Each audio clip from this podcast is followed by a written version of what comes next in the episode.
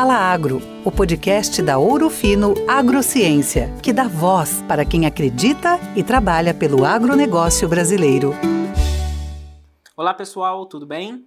Sejam todos muito bem-vindos. Eu sou Álvaro Momenso e está começando mais um episódio do podcast Fala Agro, o podcast da Ouro Fino Agrociência um olho na previsão do tempo e o outro nas lavouras. Essa tem sido a rotina de muitos agricultores brasileiros nas últimas semanas. Isso porque, como você já deve ter ficado sabendo, desde o ano passado a agricultura brasileira vem enfrentando uma série de desafios devido às mudanças climáticas causadas pelo fenômeno Laninha. Enquanto que na metade do sul do país a estiagem tem prejudicado o desenvolvimento das lavouras, na região central o excesso de chuvas vem dificultando o andamento dos tratos culturais e também a colheita da soja. Para saber quais são os possíveis cenários para o clima na reta final da colheita da safra de soja e a expectativa para a safrinha, nós convidamos João Castro, meteorologista da Clima Tempo e especialista em agronegócio. Seja bem-vindo, João. É um prazer recebê-los no nosso podcast, hein? Olá, Álvaro. Prazer é meu. Sempre muito importante né, a gente bater um papo sobre clima, atualizar o produtor, ensiná-los, né, na medida do possível, entender, né, todas essas nuances de clima, porque a gente tem enfrentado anos aí de bastante desafio, né? Um desafio que a gente consegue destacar, né? Que no sul tem sido cada vez maior, né? Essas laninhas que vem acontecendo aí, elas estão atrapalhando bastante. Esse tipo de papo que a gente vai bater hoje é super importante para atualizar o produtor. Né? Exatamente, muito importante mesmo. É, João, durante a primavera, né, boa parte das regiões do país foram afetadas pelo Laninha. Com base na sua experiência, o que, que a gente pode esperar do clima no verão e pensando na fase final do desenvolvimento da safra verão de soja, início da, do plantio da, da safrinha de milho, é, o que, que a gente pode esperar, contando com, a, com toda a sua experiência aí para o pessoal? Bom, a Laninha é um, é um fenômeno né, de grande escala. Vamos explicar bem rapidamente nosso amigo, nossa amiga que está nos acompanhando. A laninha, o que, que ela é? Né? Ela é um resfriamento que acontece lá das águas do Oceano Pacífico, na linha do Equador, e esse aquecimento ou esfriamento irregular, né, fora do normal lá dessas águas do Oceano Pacífico, ele desencadeia uma série de fenômenos climáticos, de alterações do clima ao redor do globo inteiro, tá? O que, que acontece? Que a gente vai chegar agora na sua pergunta. O Brasil, como ele é muito grande, ele, ele acaba experimentando aí a laninha de formas diferentes. Então, no caso desse ano, que é uma laninha aí de, de moderada intensidade, o que acontece?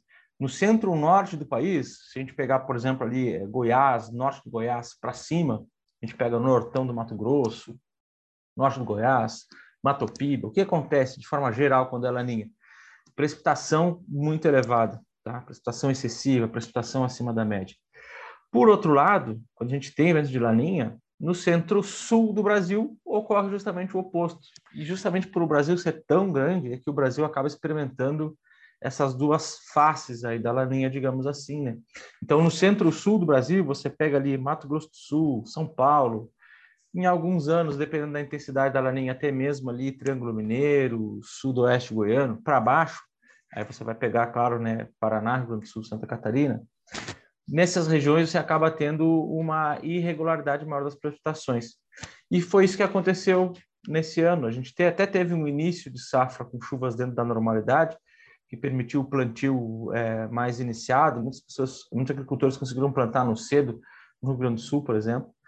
Mas depois o que aconteceu? A laninha foi se intensificando, né? E daí a gente começou a ver aí uma irregularidade da precipitação muito grande, né? Na, no centro-sul do Brasil. Qual que é a nossa estimativa?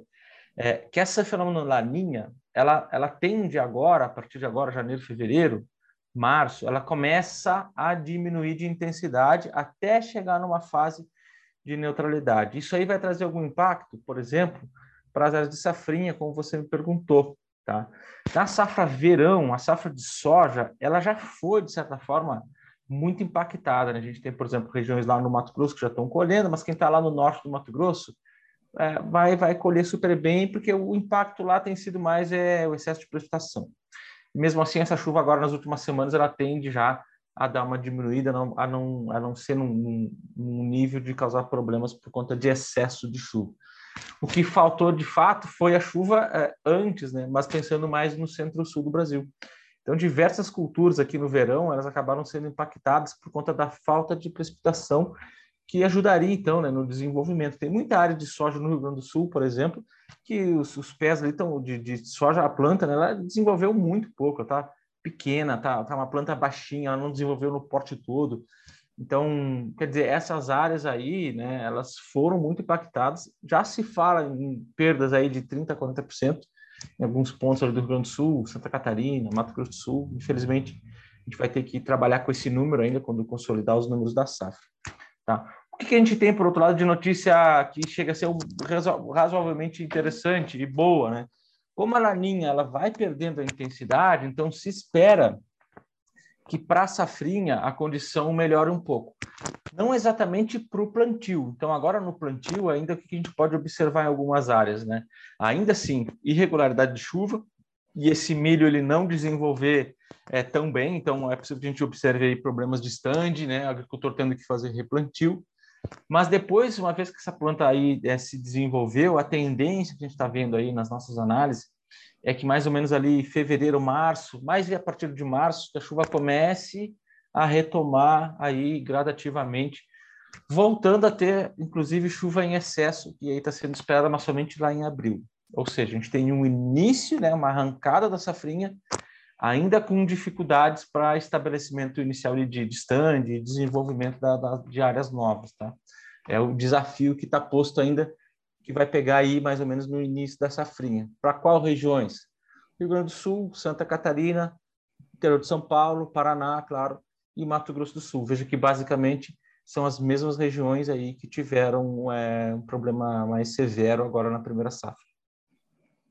Bacana, João. É, como você falou, né, a, a, grande extensão do Brasil, o clima no norte não é o mesmo do sul, que não é o mesmo do centro-oeste e por aí vai. Então, focando mais na região sul, é, em algumas cidades da região do, do, Rio Grande do Sul, o acumulado de chuva ficou bem, amado, bem, bem abaixo da, da média histórica. Né? Algumas cidades tendo apenas 10 milímetros registrados. Verdade. No oeste do Paraná, os agricultores também calculam perdas por conta da, das condições climáticas. Com base na sua experiência, como que deve ser caracterizado o verão nessa região? É, os problemas de faltas de chuvas, elas devem persistir. Você já até falou, né? Provavelmente dois meses ela deve se normalizar. Mas, mas se você quiser detalhar melhor como é que vai ser essa, esse clima por lá.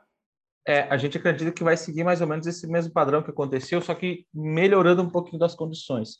Você citou aí, teve cidades aí, né, que registrou apenas 10 milímetros. Teve cidades que ficou mais de 20, 30 dias, 40 dias sem nenhuma precipitação lá no sul. No final do ano eu estava lá, eu sou do Rio Grande do Sul, eu estava lá, então tinha algumas regiões que de fato ficou 40 dias sem chover. Agora essa chuva está começando a retomar, né? Retomar. Algumas frias estão conseguindo já é, gerar precipitação interessante lá na divisa com o Uruguai. Então a chuva está voltando aos poucos, tá? O que eu quero dizer, aos poucos o padrão de chuva ele vai tentando se recuperar, só que ainda não vai ser no nível de normalidade. Isso que eu falei, né? Mais ali no início. A tendência, então, por conta disso, como é uma transição, né? Existe a laninha, ela está perdendo a força até chegar lá na condição de neutralidade. Isso aí vai acontecer no outono. Mas só que até chegar nesse ponto de neutralidade, a chuva ficar dentro de um padrão normal, a gente ainda vai ter a transição. Por isso, lá no sul do Brasil, ainda chama atenção para a irregularidade da precipitação, que ela pode sim acontecer ainda é, durante os meses de verão quero dar um destaque, assim, ó, especialmente algumas regiões que ainda vão ficar com chuvas abaixo da média, é mais na região oeste do Paraná, oeste de Santa Catarina e oeste do Rio Grande do Sul.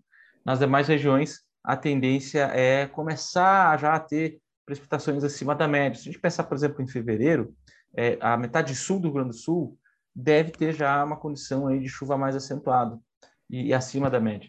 A mesma coisa vale para a metade leste do, do, de Santa Catarina e também do Paraná, onde as chuvas já devem dar uma, dar uma retomada, né?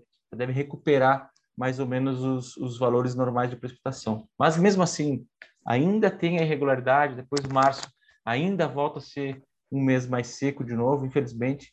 E essa condição só vai melhorar de vez, mas mesmo é lá em abril, quando deve ser bastante chuvoso. É, realmente tem que ficar tem que monitorar bastante para não, não correr, sofrer muito desses prejuízos, né? É, subindo mais um pouco no mapa, né, por outro lado, na região central do Brasil, lá no centro-oeste, onde estão os principais produtores de grãos do Brasil, pensando nos estados de Mato Grosso, Mato Grosso do Sul, Goiás, onde a colheita ocorreu de forma antecipada em algumas regiões, é, principalmente com a preocupação que as chuvas poderiam atrapalhar o manejo e até mesmo a colheita. Na sua visão, o excesso de chuvas pode atrapalhar o trabalho no campo? Então, a gente passou por uma situação que chamou atenção esse ano, né? Esse ano, você vai lembrar, é, a safra iniciou de cerca de 15 a 20 dias antes em comparação com o ano passado. Porque no ano passado, o ano passado que eu digo é a safra é, 2021, né? Você vai lembrar, o pessoal que está nos acompanhando vai lembrar que teve um atraso muito grande né, para o início de plantio, porque não chovia, a estação chuvosa ela demorou para acontecer. Nesse ano, ou seja, nessa última safra, verão agora, a chuva começou mais cedo. Então, em alguns lugares, como no Mato Grosso, Goiás, o pessoal conseguiu antecipar cerca de 15 dias em relação à safra passada. Então, deu, conseguiu arrancar bem, iniciar bem. E aí, qual foi o problema disso? Né? Aquelas cultivares mais, mais precoces, ali, ciclos mais curtos, eles acabaram experimentando todo esse mês de janeiro que foi bastante chuvoso, especialmente na primeira quinzena de janeiro, né? Isso porque a gente teve aqui dois eventos importantes de, é, do ponto de vista climático, né, que a gente chama de zona de convergência do Atlântico Sul. Então se formou que é um corredor de umidade que tem várias características aqui que a gente classifica ele na, dentro da meteorologia, né, tamanho, sistemas que atuam, enfim, uma série de fatores que acabou configurando esse fenômeno, chamadas ZACs. E aí levou muita chuva, muita chuva no norte de Minas, muita chuva na Bahia. E como ele é um corredor de umidade, né, ele cruzava o Brasil inteiro e choveu demais. No Mato Grosso, no, no Matopiba de forma geral, no Pará também. Essas regiões, e que elas estavam com o plantio no cedo, elas estavam enfrentando alguns problemas de por conta da péssima condição das estradas, né, as estradas muito ruins por causa do excesso de precipitação, e já estava começando a ser observado, isso é claro, com dados ali, né, no final da segunda quinzena de janeiro, já estava sendo observado alguns, alguns relatos, assim, muito pontuais, por exemplo, no norte do Mato Grosso, de germinação, né, da, dessa soja dentro da vagem ainda. Isso aí acontece, né, o agricultor lá do Mato Grosso, do norte do Brasil, está acostumado. Em anos de laninha, com precipitação muito excessiva, acontece esse tipo de problema muito pontual, que gera um prejuízo, mas um prejuízo numa escala muito pequena, né? porque não é, não é generalizado na lavoura inteira. Como agora, no final da segunda quinzena de janeiro, começou a diminuir a chuva, e a gente não espera que tenha agora, ao longo do mês de fevereiro, outros eventos com aquela precipitação toda que a gente observou no início de janeiro, eu acredito que os problemas de, de para a colheita, em relação a manejo, a escoamento, eles sejam muito pontuais, tá? Eu não acredito que a gente vá ter problemas muito graves, porque a chuva ela não retoma com uma força tão intensa como foi observada na primeira quinzena. Na primeira quinzena de janeiro que foi problemática ali, porque choveu demais, e aí se seguisse naquele, naquele ritmo ali, com certeza os problemas ali para para dessecação, né, para janela de tempo seco, para dessecar, esperar, e aí entrar com o maquinário, aí sim seria um problema. Mas a gente não está vendo isso aí no horizonte, não. Eu acredito que a tendência é que a colheita daqui para frente aqui, né, ela ocorra de forma bastante rápida, bastante acelerada, já abrindo espaço, né, para vir com, com milho na, na sequência. E na região do Matopiba, nós temos produtores lá, grandes regiões produtoras, é, nossos ouvintes, alguns são de lá. Qual a expectativa para as condições climáticas por lá? Há relatos de chuvas em abundância na Bahia, né? A gente tem visto em vários locais trazendo diversos desafios e até prejuízos. O que dá para a gente esperar para aquela região? Então, Álvaro, muito boa essa pergunta, porque a gente falou bastante aqui, Mato Grosso, Mato Grosso, Goiás. Mato Piba, ele acaba ficando mais ou menos nesse mesmo padrão ali do Mato Grosso do Goiás, né, que a gente chama, que eu chamo, né, de centro-norte. Quando tem a laninha, o centro-norte do Brasil são as regiões que recebem muita precipitação. Então a gente inclui aí, né, todo o Mato Piba e inclui o Pará. Né, vamos chamar Mato Piba, Pá, digamos assim. O Pará também, né? Está ali. É toda uma região que conecta a umidade da Amazônia, que desce e conecta lá com o sistema meteorológico que fica no sul. Como você muito bem falou, lá na Bahia choveu demais, oeste da Bahia, região fortíssima de produção, por exemplo, só para citar uma das regiões, né? Então, todo o oeste da Bahia acabou chovendo bastante. danos em estrada, mesmo padrão que a gente viu lá no norte do Mato Grosso, que a gente viu no norte do Goiás, né?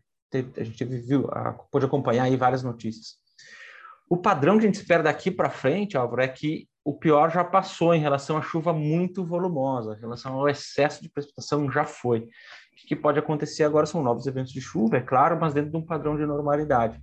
Então a tendência é agora a, a próxima a, a, safra de algodão lá que o pessoal vem na sequência, né, já, já deve ter plantado, é condições ideais de umidade, né? Porque até o algodão ele não gosta muito muito de chuva, né? Não precisa chover muito para o algodão. Então a gente não espera que tenha eventos assim, de precipitação extrema. Por outro lado, o pessoal que está lá com a soja, com milho no campo, a tendência é, eu, eu, eu falo aí, né, brincando, né, que o pessoal do centro-norte esse ano, essa safra, eles vão nadar de braçada o alvo porque todo mundo vai produzir muito bem. A produtividade com certeza vai estar lá em cima, porque você sabe, né, pessoal, você, Álvaro, o pessoal que está nos acompanhando, cerca de 60% a 70% do sucesso de uma safra está relacionado à condição climática. Então, lá no, no centro-norte do, do, Brasil, o principal insumo pensando em clima é chuva, né? E não faltou chuva. Legal, João.